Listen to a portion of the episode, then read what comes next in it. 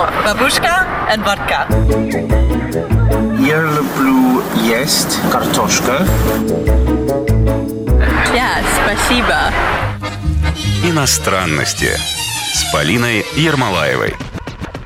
Всем привет! Вы слушаете программу «Иностранности». Меня зовут Полина Ермолаева, и каждую неделю я приглашаю в эту студию либо иностранцев, которые живут в Москве, либо русских, которые тоже по разным совершенно причинам живут в других странах, э, любят эти страны, ну, одновременно любят Россию.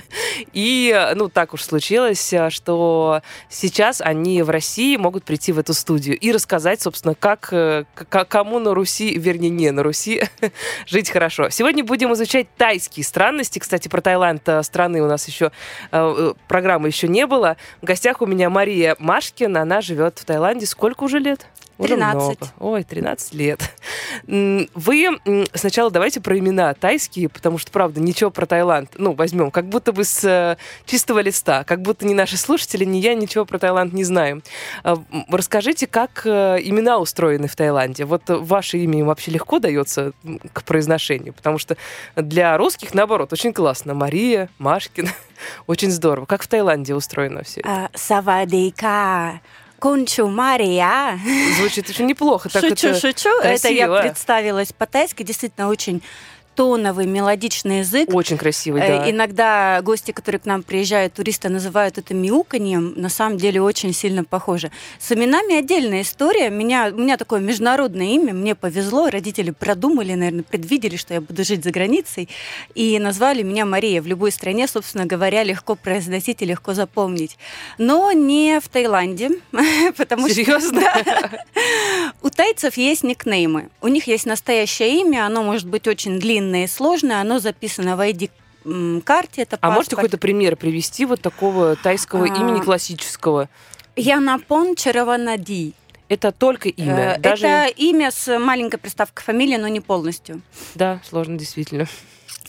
Э, Пимнара Луадеринкарн – это имя и фамилия. Да, И это- ладно, все убедили. Да, это я еще половина не произносится того, что написано на самом деле. Поэтому, значит, у них есть никнеймы. А Никнеймы очень простые, даются при рождении. Допустим, Нин Сон Сам, первый, второй, третий, сын идет по очереди. Ну, в общем-то, они не совсем сильно, даже простенько. да, не сильно заморачиваются. Или, допустим, Чомпу, розовый, Мгм. му, свинья, если там ребенок э, как-то неаккуратно ест. Ну, в общем, тут поле фантазии очень Ну, много. то есть это могут быть и какие-то обидные даже немножко. Э, Ну, у них свинья это не обидно. Это просто мы принимаем А, с нашими мгм. культурными взглядами, что это оби- обидно. На самом деле очень хорошенькое, ушастенькое, розовенькое животное. Вот. И этими никнеймами, никнеймами они пользуются. Они Ну, пользуются... например, в школе кто... Совершенно верно. в школе называть? у моего ребенка была вышивка на рубашке с никнеймом. Ее зовут Карина, никнейм у нее был Рина. Это просто короткое. э, Ну, мы, да, это, это нам да. понятно. да, имени. Значит, с моим именем все сложнее, потому что R вместо R они произносят L. И Малия э, достаточно сложно для произношения. И вообще, так как есть никнеймы, а они знают, что я по паспорту Мария, когда ты зовешь человека по никнейму, ты к нему ближе, ты его знаешь, и так принято. И они услышали, как русские ребята меня называют Маша. Мгм. А Маша нормально. А Маша... Ну, нар- произносите. Э, они понимают, что это никнейм, они понимают, что они меня э, должны называть по никнейму, но э, тут встает следующая проблема. Нет шипящих. Ше, ще, нет. И э, ше они занимают на, э, заменяют на че. И принято, удар- если это не длинное слово, э, то ударение на последний слог ставить. То есть получается, э, мы, допустим, э, встречаем на ресепшене наших гостей, и, У на ресепшене отеля, бизнес, да, да, забегая вперед. И, э, значит, э, помощница Тайка на весь ресепшн кричит «Мача! Customers is here! Мача!»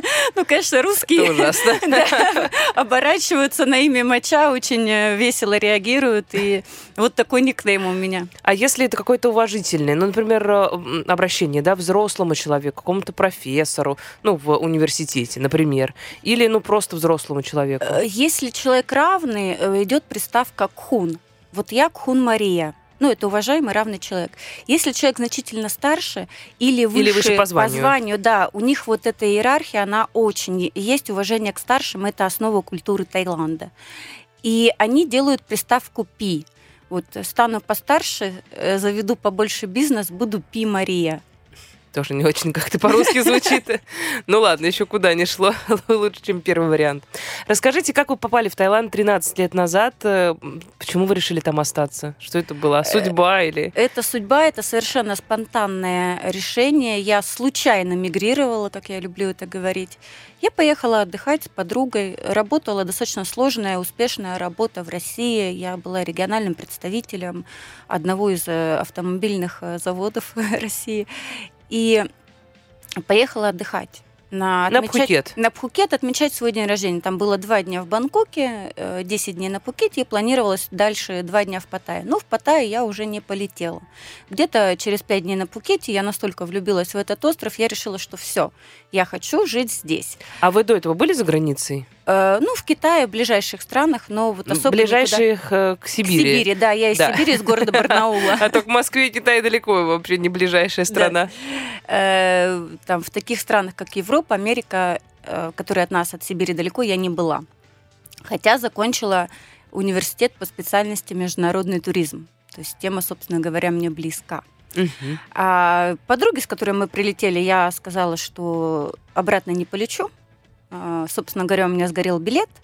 А, Самое интересное, что тогда у нас не было дебетовых карт и кредитовых, э, то есть мы летели отдыхать с наличкой. У меня к активному нашему отдыху осталось э, к концу 300 долларов, собственно говоря, на которые я собиралась прожить.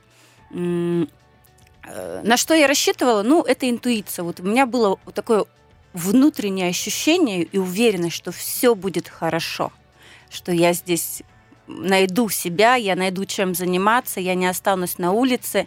Но, собственно говоря, буквально там в течение двух дней я стала бомжом, потому что отель закончился, у нас нет общественного транспорта, и я была вынуждена взять в аренду э, транспорт. Это был мотобайк, мотоцикл, э, так как машину, соответственно, пришлось бы потратить все деньги. Э, Я попала в один день в две аварии. И... Ну, это классическая история. Да, полиции мне пришлось да. заплатить 250 долларов. В общем, без работы, с завершившимся отелем, а, я осталась с 50 долларами. Я вышла таким образом, что я нашла, где русские вывески. Это были дайв-клубы. Я пришла и сказала, ребята, дайте работу, я вот осталась, мне нужны деньги. Они сказали, ну, мы как-то так очень весело, здорово поговорили. Они прониклись ко мне и сказали, у нас работы нет, но есть, мы знаем заместителя почетного консула, и, может быть, он, он знает весь русский бизнес, и, возможно, он тебе чем-то поможет. Вообще, много ли русских тогда было на Пхукете? Сейчас понятно, что это такой прям русский остров. А тогда? В 2008 было, ну, может быть, э, 200 человек, не больше, и, собственно говоря, мы все друг друга знали. Сейчас э, с того времени экспатов, вот таких э, долго живущих, И не только русских, кстати, наверное. Э, именно русскоязычных. Вы знаете, Россия такая многонациональная, многокультурная страна. Я не понимаю, что такое русский. Я, для меня все, кто говорит на русском Ну языке, да, да, мне, да, мне тоже так кажется. русскоязычные, и даже если они живут там в Казахстане, на Украине, еще где-то, все равно русскоязычные. Как-то вот у нас... Ну да, русскоязычные э, будем называть, да. да, согласна. Э, 200 человек тогда было. Мы, собственно говоря, там на, ка- на каком-нибудь пати на дне рождения собирались все вместе, и все друг друга знали. Сейчас из тех э, людей осталось крайне мало, там, ну, не больше 20 человек. То есть люди разъезжаются, кто-то вернулся в Россию, кто-то мигрировал в третью страну.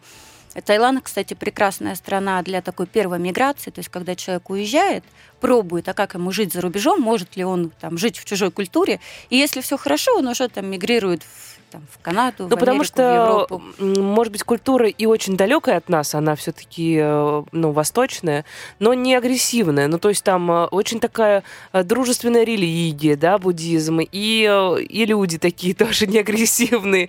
Ну, как переехать там, не знаю, в какой-нибудь у меня подружка переезжала в Грузию. Она говорит, вроде близкая как бы Мгм. культура нам, гораздо ближе, чем Таиланд, но все равно вот эта вот привычка торговаться, очень громкие люди, вот это вот все, мне кажется, что-то Таиланд в этом смысле по равнению немножко. Раздражителей меньше как будто бы. Да, э, даже туристы, которые приезжают на две недели, они замечают, что к концу второй недели они начинают расслабляться и чувствуют себя прекрасно ментально. Это действительно очень такая удобная для проживания страна. Там э, обретаешь спокойствие какое-то психологическое, физическое затем уже. И ощущается вот это чувство счастья, оно буквально вот им все пронизано. Ты выходишь утром на улицу, солнце светит, зелень шикарная круглый год. Тайцы тоже пронизаны этим чувством? Да, они, во-первых, у них высокая очень продолжительность жизни, и они руководствуются в жизни двумя э, правилами сабай и санук. Санук это веселье, сабай это полное состояние физического, духовного удовлетворения и спокойствия. Иногда, когда ты приезжаешь вот только из России или из какой-то такой активной страны, особенно там, если из Москвы, из города, мегаполиса, даже немножечко раздражает вот такое умиротворение. Как будто все очень медленно. Да, из-за медленности. Но э, потом ты к этому подстраиваешься. И сейчас я приезжаю в Москву и думаю, господи, почему люди суетятся? Почему они переживают за опоздание? Ну и что? На пять минут, там, на 10 позже. Ну и что? И я вот ну, стал у меня уже такой тайский менталитет. А насколько страна удобна с точки зрения легализации там, ну вот русского, угу. русскоязычного населения? Э, насколько легко получить документы и как-то, ну, легально остаться? Потому что всегда понятно, что есть какой-то шанс сделать это подпольно, но не хочется просто. Однозначно я не рекомендую. Если раньше, в 2008 году, еще как-то можно было, я осталась просто по туристической визе, и потом уже сделала рабочую визу, то сейчас я крайне из-за большого количества иностранцев э, в Таиланде, все-таки они требуют э, соблюдения миграционных законов, и я не рекомендую нарушать. При этом иммиграционные законы достаточно простые. То есть э, переехать жить, если вы задались целью, можно очень просто. По-прежнему, да? По-прежнему. Это может быть студенческая виза, вы можете учить два раза в неделю по часу, входить в школу английского либо тайского языка, и это вам дает там визу на год, ее можно продлять. Причем это в любом возрасте, вам может быть там 50-60 лет.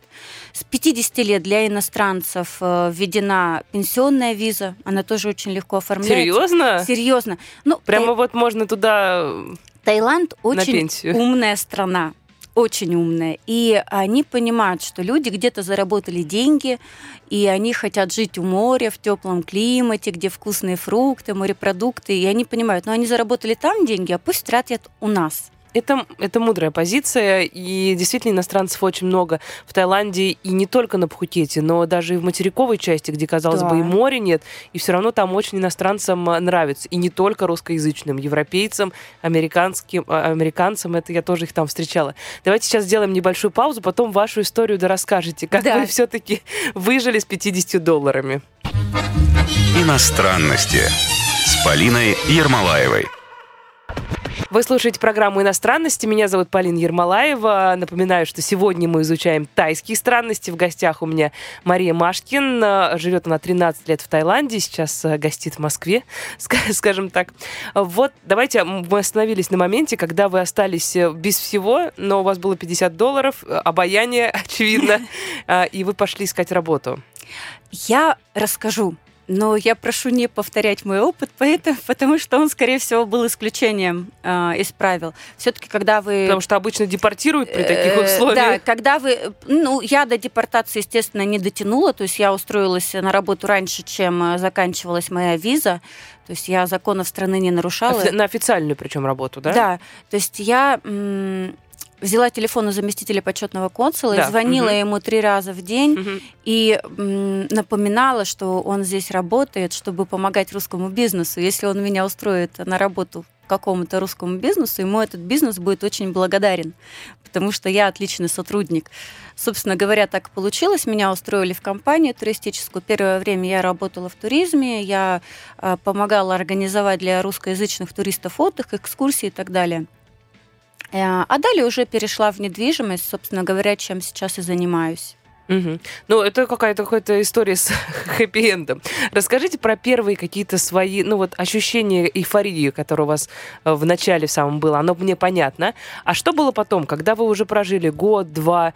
э, насколько, ну, все равно какие-то этапы мы переживаем, да? И насколько Таиланд, э, ну, сразу влюбил вас, и что у вас не было даже никаких сомнений, что-то раздражало наверняка, что-то смущало? Ну, я даже Что ска- раскрылось? Да, я даже скажу, что и сразу не было все гладко, потому что так как у меня осталось 50 долларов, а до первой зарплаты еще надо было ее и заработать, э, я, допустим, ела с э, бирманцами, это гастробайтеры из соседней страны, на стройке.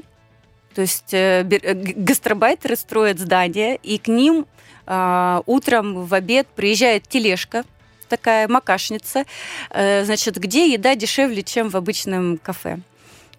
И вот тут... э, Хотя в кафе довольно и дешево. да, да. И, и, ну, это прям вот ну, для мигрантов, э, для строителей рабочих. А, Значит, тут, простите меня э, все, я пользовалась немножко расизмом, потому что тайцы любят очень сильно, для них белый цвет кожи это просто красота неописуемая. Серьезно, да? Да, они все, у них, если вы посмотрите в тайских магазинах, тайская косметика, она вся с отбеливающим эффектом. Это, кстати, правда. В Индии то же самое, Да. вообще во многих странах. А если у вас еще и светлые глаза, как, Как у, у меня зеленые, да, то я там супер красавица. И тетечка, которая приезжала кормить гастробайтеров, она настолько, таечка, это ко мне проникалась, что э, помимо риса и рыбки, которую я оплатила наравне со всеми, она мне бесплатно докладывала яичко. Собственно говоря, да, тайцы такие. И, собственно говоря, это мне позволило. Ну и плюс а, мои коллеги рус- русские, да, русскоязычные мне помогали, и тай, Тайка, с которой я работала, моя напарница, она мне там первое время вещи стирала, потому что мне не хватало денег на лондри, на прачечную. Она меня подкармливала во время работы. В общем, прекрасные, добрые люди, с которыми просто не пропадешь. Я очень им благодарна. Это и- было... И это уже не исключение из правил. Это не исключение. Это, ну, они правда такие. Да, я вот буквально недавно в Инстаграме писала пост, воспоминания, как меня это шокировало, как меня до сих пор это вот 13 лет, а все равно я этому продолжаю удивляться. Вот это во всем это пронизано. Конечно, в туристической зоне тайцы устают от иностранцев, но э, они все равно очень добрые, и у них э, карма. Они верят в карму, и они стараются делать... Они не исповедуются о том, о чем они уже сделали. То есть они не раскаиваются в грехах, они стараются делать как можно больше хорошего. И это вот во всей жизни в Таиланде прослеживается. Это как правда, что-то я сейчас задумалась, что в христианстве, ну, во, Да. во всех направлениях можно, ну, потом отмолить, как будто бы, да? да, да. Или, ну, раньше вообще индульгенцию можно было купить, да? А, но и, ну, все равно исповедуешься, и вроде бы как тебя прощают, тебе говорят, ну, не надо так больше э, Ну делать. ты же уже это сделал. Ну да. Остается какой-то осадок. А тут э, ты заботишься наперед, еще Да. 10 раз подумаешь, да, прежде Да. чем гадость сделать, что будет с твоей кармой. Они, кстати, верят же в реинкарнацию, и, допустим, э, любимая тема э, трансвеститы не у меня, а у приезжающих, которые интересуют такое там количество. На самом деле их Кстати, тоже Да. сейчас, все спрошу. Так. Давай вернемся к, э, вернемся к э, рассказу. Я, что меня шокировало, к чему мне было сложно привыкнуть? К медлительности. Ну, первое, что у меня, не, у меня была эйфория от природы, от людей. Но мне первое время не могу сказать, что все просто было. Это я очень экономила, мне было очень сложно. В России у меня осталась дочь, которую я очень хотела сильно перевести как можно быстрее, поэтому работала просто не покладая рук днем и ночью, чтобы скопить деньги и перевести побыстрее ребенка, что, собственно говоря, у меня буквально там чуть больше, чем через полгода получилось. Отработав сезон, я перевезла дочь, устроила ее в международную школу и ну, в общем, первое время было, я не могу сказать, что миграция это прям пряники и мед. Это надо работать, надо стараться. Вот э, на что жалуются многие русские, да, ну, на восточных людей, что эм, не всегда сдерживают обещания, что всегда откладывают на завтра. Вот это в Таиланде как? Медлительность есть. Э, Они не могут сказать нет напрямую э, Вот, человеку вот тоже, да. и говорят хорошо, да, и потом просто ну, как э, сленгово сказать, сливаются, да, с темы. Но это может очень раздражать. К этому надо привыкнуть, к этому, это, вот я сейчас, э, ну, не сейчас, я очень быстро научилась распознавать «нет». «Нет» — это «нет», или, или, или, вернее, да, это да, или, или да, это нет, я этого делать не буду. Это, ну, просто нужно внимательно... То есть есть какие-то конкретные знаки социальные? Психологическое Или, просто или наблюдение. просто нужно наблюдение. смотреть, ну, и как бы интуитивно чувствовать. Интуитивно, да, чувствовать. Вот, кстати, хорошая интуиция, э, такие психологические наблюдения за людьми, они очень э, помогают в любой миграции, не только в Таиланд, а в принципе в смене страны. И а у них это тоже уже зашито, да, где-то в Да. головах, они это прекрасно понимают и считывают сразу. Вот э, в Таиланде есть, по-моему, говорят, 24 вида улыбок. Я не знаю, я просто не, не гидом никогда вот, э, ну, прям Мгм, так мгм. не, не работала. И вся информация, она, в принципе, быстро забывается, если ты ее не используешь. По-моему, 24 вида улыбок.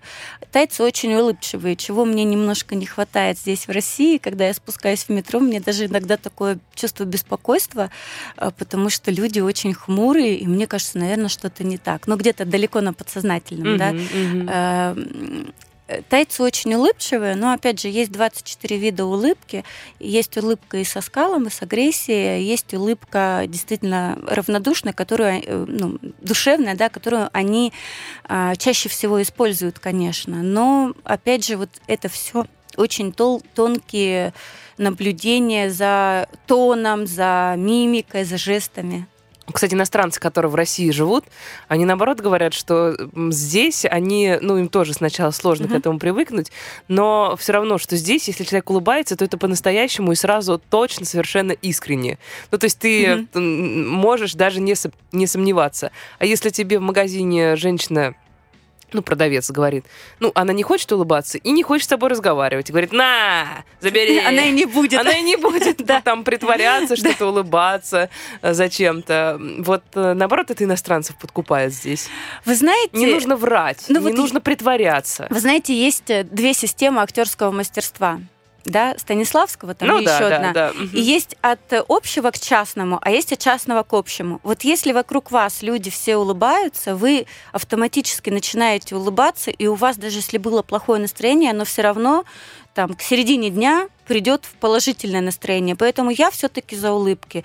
Я не считаю нужным, э, если у тебя что-то плохо в душе или не в душе, э, ну, как бы выплескивать, показывать это окружающим, переносить это на Ну, окружающих. то есть вам, ва- вас эта Меня история... это абсолютно устраивает, да. Такая И- фасадная улыбка, она... ну вот я сейчас, причем я не могу сказать, что фасадная, я просто вот такой положительный человек. Мне, нрав- ну я всегда улыб... практически всегда, конечно, есть ситуации, когда я могу и поплакать, то практически Я думаю, это 13 лет Таиланда на вас влияет. Прак- Практически всегда я улыбаюсь. Вот вы сейчас, зрители, слушатели не видят, а вы меня видите. Ну, это видите, что слышно. Нет, это слышно. Ну, улыбка слышна я весь эфир с улыбкой сижу, и мне это ну, просто радостно, что Ну, я рассказываю про любимый Таиланд. О, это, это прекрасно. Хорошо, э, теперь вы приезжаете в Россию. Ну вот там Да. 13 лет жили, например, теперь приехали и уже несколько месяцев а, в России. А, Что вы здесь а, чувствуете? Ну, то есть как вас Таиланд изменил? Или, может быть, ваши друзья, знакомые говорят, Маш, ты, ты что-то очень странное. Я не, ну да, я, честно, за 13 лет менталитет поменялся, причем до этого я приезжала как-то раз в год там на две недели на месяц на какие-то профессиональные мероприятия а, или там на выставке конгресса, где меня просили выступить. А сейчас э, э, я вот в связи с пандемией здесь задержалась и уже там полгода, и я поняла, и мне друзья говорят, что у тебя другой менталитет. Вот что, что они говорят, что не так? А, Я, ну, во мне больше равноправия между мужчиной и женщиной. Во мне какое-то обостренное чувство справедливости. А, То есть я, если прихожу в какое-то госучреждение, я требую. Я говорю, я же у вас налоги плачу, почему вы мне это не делаете? А у меня есть там небольшой бизнес в России, я плачу здесь налоги, я не могу сказать, что я прям... Я налоговый резидент Таиланда, но тем не менее, ведя бизнес, здесь все-таки плачу, и я считаю, что я имею право требовать чтобы меня качественно обслужили.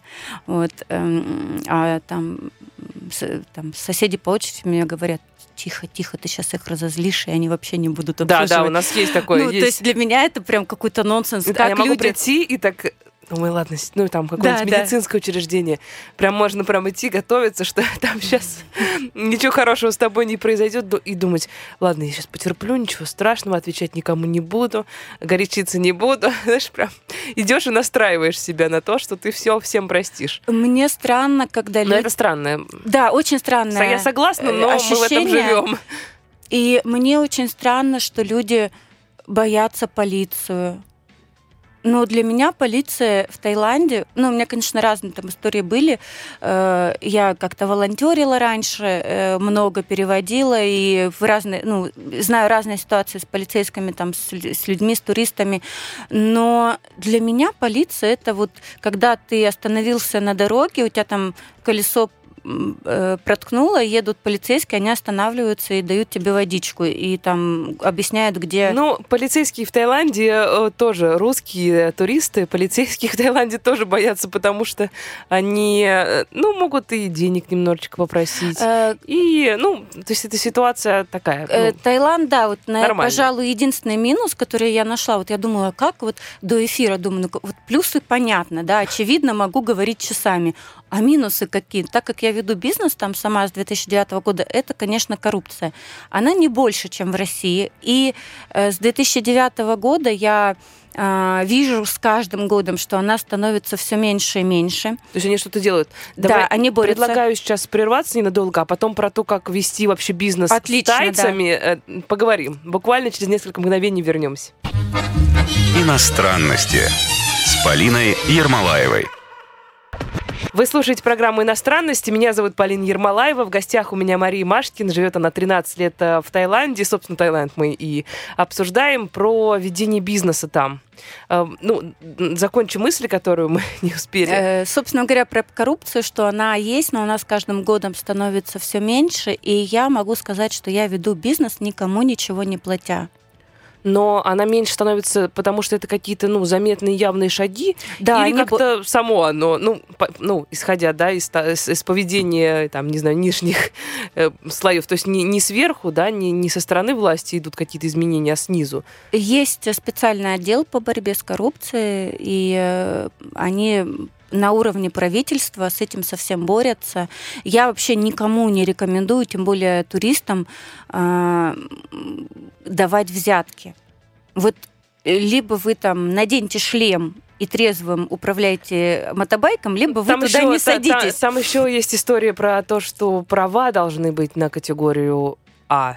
Да, это категория Э, Ну, А. да, категория А нужна. и Если вы собираетесь в Таиланд, если у вас есть категория Б, не так сложно получить категорию А и с- или там- Но, но все равно для этого нужно что-то сделать, Да. а купить билеты. Не, ну, проще. Вот, кстати, меня удивляет, когда люди нарушают закон, зная или не зная, И неважно, и потом. удивляются, что их штрафуют и недовольны. Ну, ну, ребят, ну давайте, ну есть правила, мы едем в гости, давайте соблюдать законы страны, которая нас радушно так э, и тепло принимает. Вот э, если бы был выбор вести бизнес с русским, ну, все про Таиланд, или с э, тайцем, Ну, у меня партнеры есть, и в России у меня, допустим, у нашего агентства недвижимости более 500 партнеров. Это э, русские агентства, русскоязычные. И я могу сказать, что с русскими приятно вести бизнес, и никаких у нас проблем не возникает. Э, Если вы приехали в Таиланд, переехали, и вы сразу хотите вести бизнес, скорее всего, у вас ничего не получится. Я рекомендую пожить год хотя бы, присмотреться, понять менталитет, потому что на тайцев они абсолютно не коммерческие люди. То есть мотивировать их в работе деньгами, э, премиями абсолютно невозможно. Э, Надо правильно оборудовать рабочие места, чтобы обязательно в офисе была кухня, и понять, что они не могут уходить на обед э, там, с часу до двух. Они едят там 5-6 раз в день, они постоянно что-то жуют. Это вообще нация, которая крайне кайфует от еды, умеет ее вкусно приготовить и вкусно съесть. И даже приветствие, когда два тайца встречаются, начинается с того, там, а ел ли ты? Если таец ел, он начинает рассказывать. итальянцы прямо. Да, он начинает рассказывать, да, я ел, я ел вот то-то, то-то, с таким-то соусом, и так-то, так-то, и это все в подробностях. Э, Если человек скажет, нет, я не ел, то извините, никакая там э, поездка в аэропорт срочная на вылет, ну, ничего не остановит тайца от того, чтобы с, вот, с- с новым встречным, с другом не пойти в соседнее кафе, сначала покушать, а потом уже дальше продолжить дела. И про стро- строгие договоренности. Ну, мне кажется, что в России мы, если договорились, всё-таки договорились. договорились, да, можно, в принципе, Мгм. не сомневаться. Можно напомнить, конечно, да, в какой-то момент, но можно быть уверенным, что человек придет там или выполнит то, что обещал. А как с, с тайцами, которые вообще-то тайландцами нужно называть правильно? Ну да. Э, Смотрите, э, тут, э, опять же, вот надо пожить, надо привыкнуть. Все очень легко.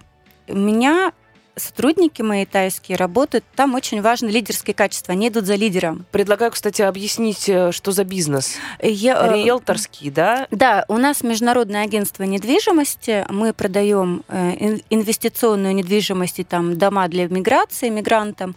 Э, Люди покупают, приезжают отдыхать. Кто-то думает, что я сейчас куплю, буду в аренду сдавать денежки, зарабатывать, потом на пенсии перееду. Это рабочая схема? Рабочая, абсолютно. Мгм, да, так. у нас у нас очень много. Кто-то вообще не приезжает и просто покупает, чтобы иметь доход от аренды. И это очень хорошо работает. Там низкие налоги на недвижимость, очень низкие коммунальные платежи, а туризм круглый год со всего мира. То есть вот нас нельзя назвать, что мы русский остров, что у нас преобладание русского туриста. Если вы отдыхаете на пляже Ката и Корон, да, вы посмотрите вокруг, ой, одни русские. Но на других пляжах э, это австралийцы, мы австралийская дача. А, Американцы, европейцев крайне много, особенно европейцы все едут к нам как раз на пенсию жить.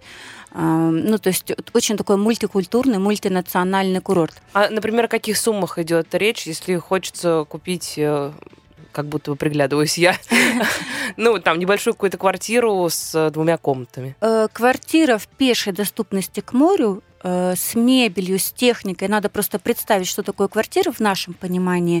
То есть это полностью там вплоть до ложки-вилки уже приготовленные для вашего приезда.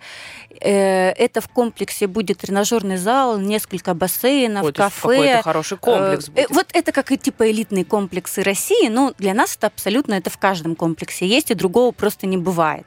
Они еще, наверное, парковки обязательно делают. Парковки делают. Больная у нас тут тема. Э, Парковки не продаются, они в э, доступе у всех жильцов, то есть купить себе место нельзя, и парковки у нас, ну, никогда не бывает, что парковка полностью занята. Но э, сам э, тайландец будет покупать квартиру, ну, если такие вообще строят, без, э, ну, ну, если у него есть машина, без парковочного места. Конечно, правила одни для всех. То есть эти кондоминиумы покупают и тайцы, ну пусть тайцы Не, не, близко- к тому, что вот ну, в обычно в строительном плане заложено, что вот там под такой дом должно быть столько. У нас не, есть некие нормы, то есть э, на количество квартир должно быть там не меньше определенного количества парковочных мест. Это все соблюдается. Э, Чаще бывает, что застройщик закладывает больше, но на практике полностью заселенный комплекс, вы приезжаете, парковочные места есть. Почему? Потому что очень многие люди перемещаются на мотобайках. Мотобайки гораздо меньше места занимают. Те комплексы, которые пользуются у туристов спросом, они на береговой линии, в пешей доступности к прекрасным пхукетским пляжам. И очень многие э, гости, которые прилетают в аренду или собственники, они просто не берут в управление ни мотобайк, ни машины, поэтому проблем с парковочными местами у нас нет. Просто больная тема, Да, хотелось об этом поговорить. Хорошо, так, и что касается цены, сколько это примерно может Э, стоить? 80 тысяч долларов это квартира в пешей доступности к морю. Э, Прям вот такое ликвидное-ликвидное, там 200 метров э, от моря, это будет 120-150 тысяч долларов. При этом э, обычно покупают на стадиях строительства, то есть есть рассрочка платежа на 2,5 года, вы никогда не платите сразу всю сумму застройщику, вы платите за те работы, которые застройщик выполнил уже, чтобы избежать там каких-то банкротств. То есть застройщики строят на свои деньги, а потом вы им возвращаете. А минимум это сколько может быть? Что-то приличное, но такое Э, подальше от моря, может Если быть. подальше от моря, то 50 прилично. тысяч долларов. э, Это прилично. Эта квартира будет э, 36-40 квадратов. Это две комнаты, кухня. Это будет в комплексе в центре, возле, э, в центре острова, возле всех университетов, международных школ, возле торгового центра шикарного. И там будет бассейны, ну, все, о чем я говорила. Вот интересно, у вас э, такая сфера, она достаточно сложная с точки зрения юридической, как минимум. Мгм. Да, то есть нужно знать э, там и как продавать в этой стране правильно, да, Да. как платить налоги все правильно, там недвижимость тоже, как она устроена, какие там есть подводные э, м, камни. Вот насколько быстро вы в этом во всем разобрались? Насколько вообще прозрачна эта система? На самом деле э, наша компания пользуется услугами двух э, таких самых сильных юристов острова, и все сделки у нас проходят с юридической поддержкой. Но это очень прозрачно. То есть вот я при встрече, там, при консультации, которую я сейчас провожу в Москве, пока здесь нахожусь, эм, достаточно полчаса, чтобы сориентировать инвестора во всем налогообложении в процессе оформления сделки. Я могу сказать даже, что если вы покупаете в достойном комплексе, а лучше даже не комплекс выбирать, а именно риэлтора, то есть агентство недвижимости, которое вам все вам подскажет и расскажет.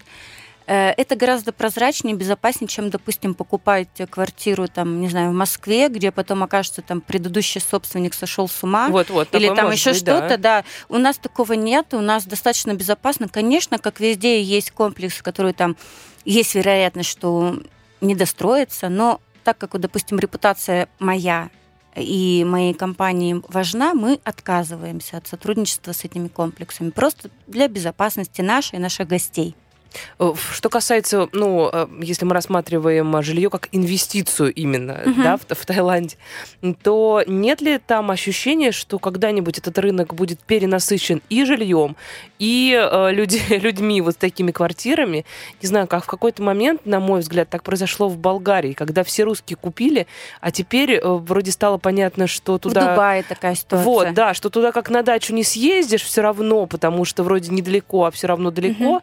Э, И это жилье стоит никому не нужное, и даже не получается его использовать. Ну, то есть там найти какого-то управляющего, отдать ему ключи, чтобы э, он э, как-то распоряжался этой недвижимостью. Тут все просто. Если вы посмотрите на карту Пукета, а, вокруг моря, в центре горы. Э, Есть карта из земельного департамента, где обозначена зональность по цветам. Вот э, зоны, где можно строить жилищное строительство, их не более 15 на острове. Сейчас на данный момент около 13 уже освоено. То есть, в принципе, возможность купить квартиру на острове Пукет, она ну, не так долго будет существовать допустим, в первичку, да, во вторичку, конечно, мы всегда найдем. А, Тем более мало осталось э, пеших, э, пешей доступности к западному побережью, которое омывается Андаманским морем, которое чистое, красивое, круглый год теплое. И, э, конечно, это ликвидность недвижимости создает. То есть у вас продукт, который заканчивается, жесткие ограничения на строительство, В конце концов, это остров. Остров, да, и там э, ограничения на высотность зданий не больше восьми этажей, есть зоны не больше четырех этажей, и есть зоны, где не больше одного этажа. В общем, очень-очень много ограничений, которые Таиланд только ужесточает на Пукете. При этом остров все больше пользуется популярностью у туристов со всего мира. У нас нет вот какой-то одной нации, там, преобладающей в туристах. Вот, допустим, был кризис там в 2014 году, рубль упал в два раза. У нас на Пукете туристов меньше не стало. Ну да, они раньше ездили там на 5 экскурсий, а сейчас на 3 экскурсии, но они все равно прилетели, они все равно взяли отель или квартиру в аренду, они все равно отдыхают. Мгм. Давайте сейчас э, сделаем небольшой перерыв. Еще две темы, на самом деле, хотелось обсудить. Я просто проанонсирую, что э, дальше будет э, интересно все равно про эм, сексуальные меньшинства в Таиланде, потому что... Ох, горячо. Э, Да, там все это окутано большими тайнами, почему э, Таиланд вообще стал э, таким центром э, секс-туризма. И, может быть, это не так, может быть, это только в Да, я наших, все кстати, расскажу. кстати, головах. Не И, переключайтесь. Да, еще небольшой кусочек, э, ну, нем- немножко времени хотелось уделить, конечно, образованию в Таиланде, потому что ваша дочка учится в тайской школе и тоже как Закончила там... э, уже. Уже закончила же, да. М, Тоже интересно узнать, как там все это устроено. Через несколько мгновений мы вернемся. Иностранности с Полиной Ермолаевой. Вы слушаете программу «Иностранности». Сегодня обсуждаем тайские странности. У меня в гостях Мария Машкин. 13 лет она живет э, в Таиланде. Э, предлагаю, эм, предлагаю обсудить горячую э, тему. Тему. Многие, правда, ездят в Таиланд. Ну, правда, это речь, наверное, не о Пхукете, а о Паттайе. Почему-то именно этот город стал таким столицей секс-туризма. Мгм. Для того, чтобы посмотреть на леди боев, как там Мгм. это называется, что, э, почему так произошло? Ну, у вас какая- как-то, наверное, больше объяснений и больше информации по этому поводу. Почему так произошло, что вот э, слава о Таиланде вот в, Мгм. таком, в такое в, русло такой- ушла? в таком ключе. Ну, на самом деле, я думаю, что все-таки центр э, секс-туризма это Амстердам с э, улицей красных фонарей и так далее. Где а у это... них там сейчас проблема, они же все, они же хотят ее выводить Да, куда-то так вот и у нас также. Но на самом деле секс-туризм, он есть, хотя проституция официально запрещена. Причем знаете, что наказать могут и того, кто оказывает услуги, и того, э, кто ими пользуется. Поэтому пять раз подумайте. Вот. Э, В Паттайе раньше была... Вообще, как курорт Паттайя появился? Моря-то там особо нет. Там и, ужасное да, море. И просто я вообще не- Паттайя — это Да, кошмар. Да, да, да. И э, там была военная база американская Утапау. Они арендовали ее во времена там, войны с Вьетнамом. И, естественно, молодым военным надо как-то удовлетворять свои потребности физиологические. И, естественно, на спрос и на ловца и зверь бежит. В общем, собственно говоря, там первая улица, вот эта Волкин-стрит э, из баров такой направленности образовалась. Потом военная база, аренда закончилась, американцы уехали. Ну, уже стало популярно у туристов. То есть туристы уже стали со всего Ну мира и туда слава слезаться. о тайках, наверное. Да, разлетелась по миру. Да, да, да. Вот. Э, На самом деле на Пукете, Пукет это более такой люксовый э, курорт, он семейный однозначно. Сейчас даже Паттайя хочет отмыться от этого эм, имиджа и хочет переориентироваться на семейный туризм. Не знаю, чем они возьмут, потому что инфраструктуры Брать семейного нечем. да, отдыха нет, природных ресурсов для семейного отдыха нет. В общем, ну пусть пробуют, я только за. Пхукет это совершенно другой мир. Это Но- вот как другая страна. Пхукет, Пхукет я согласна, но если, например, идти по центру Бангкока или там в Ну, ту же Паттайю, Вы Вот, ну, например, трансгендеров, которых в Ага. Москве, ну, ты увидишь, ты будешь же смотреть, ну, просто, что я таких не видел, дай-ка посмотрю, как он себя ведет, а, то в Таиланде это в порядке вещей, никто не смотрит выпученными глазами на... смотрите, них. трансгендеров, ЛГБТ не меньше, не больше и в, Тай- в Москве там и в Таиланде на Пукете. Просто э, в России люди боятся сделать камин аут, а в Таиланде люди очень толерантны. Вот есть мифы, что если рождается там мальчик э, похожий, красивый, да, то родители бьют в ладоши и радуются, что будет трансвестит и будет приносить деньги в семью. Это неправда. Ни одна нормальная семья радоваться тому, что там ребенок в 16 лет пришел и сказал, что я хочу быть девочкой, не будет. Это понятно, я не Но и не сомневаюсь. будет для его семьи. останавливать. А, Думать, что все трансгендеры работают в сфере сексуальных услуг, тоже неправда. То есть э, и в нашем бизнесе мы встречаем, и там официантка может быть, э, массажистка, то есть ну абсолютно обычные нормальные профессии. Но есть ли осуждение общества? Нет, вот э, почему То они есть не можно работать на, ну, например, там, в банк Конечно. тоже примут. В России, мне кажется, не- примут в банках, в э, эм, авиалинии принимают, стюардессы есть. То есть нет никаких ограничений, и это ну, считается, если не нормой, то есть если никто этого не желает, то такое случается. А опять же, вот первая наша часть разговора, они верят в карму. И считается, что третий пол существует, в него перерождаются люди, которые, э, грубо говоря, там нагрешили, накосячили в предыдущей жизни, будучи мужчиной или женщиной. То есть они- у них даже вот культура и и религия объясняет наличие третьего пола. А, Их не больше, опять же, повторяюсь, и не меньше, чем где-то. Просто, опять же, в курортной зоне, так как туристы, для Нет, ну них это понятно, да, интерес, они концентрация, да. готовы платить за это, чтобы посмотреть. Естественно, они э, концентрируются там, где э, есть люди, которые готовы платить просто для того, чтобы на них посмотреть. Ведется ли со стороны государства какая-то там информационная борьба с этим? Нет. А зачем? Ну, если это ну, культурой нет, объяснено. Нет, нет, ну из разряда, ребята, давайте у нас не будет такой проституции, давайте мы не будем э, привлекать этим там туристов, давайте у нас все-таки будет свой какой-то путь. Это, и- конечно, да. Но опять же, они не говорят, давайте этого не будет. Они говорят, у нас прекрасная кухня, у нас прекрасное море. То есть они говорят о хорошем, и э, то, что ну, на самом деле существует, но не дает какого-то плюса имиджу Таиланда, они просто об этом ну, стараются не говорить, стараются с этим бороться, но опять же, э, коррумпированность позволяет проституции все-таки быть. И если у вас цель такая есть, вы и на Пукете, там есть улица Банглароуд, видите, сдала слушателям явки пароли, то вы найдете всегда на ней и там, удовлетворите свое любопытство. Но сказать, что это есть повсеместно, сказать, что это как-то мешает жить, нет. А что касается вообще гендерных вопросов и равноправия, которое, кстати, у- упоминали. Вот э, приезжаете вы в Россию, вы здесь себя как э, женщину чувствуете свободнее или там как-то прав у женщин больше? Ну и свобод, я бы даже так сказала. А, Прав в России достаточно. Наверное, в Таиланде все-таки больше. То есть на руководящих дол- должностях бизнесменами, крупными застройщиками я больше вижу женщин.